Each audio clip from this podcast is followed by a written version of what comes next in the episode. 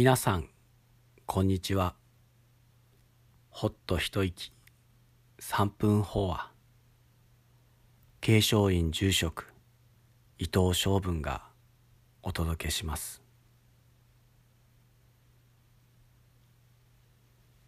日々不安が募るばかりであっという間に時間が過ぎているように感じます。気がつけば5月。新緑の季節です。美しく咲いていた桜もすでに青葉をつけよく見ると葉には虫が食べた跡がたくさんあります。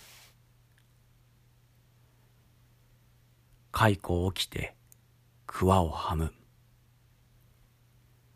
昔から言うように5月は青虫が葉っぱをたくさん食べて成長する季節です。そんな青虫が美しい蝶になるには必ずさなぎにならなければなりません。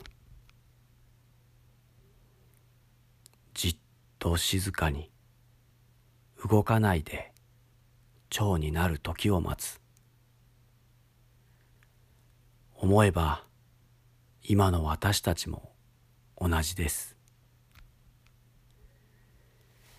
地道に地を這いじっと辛抱する。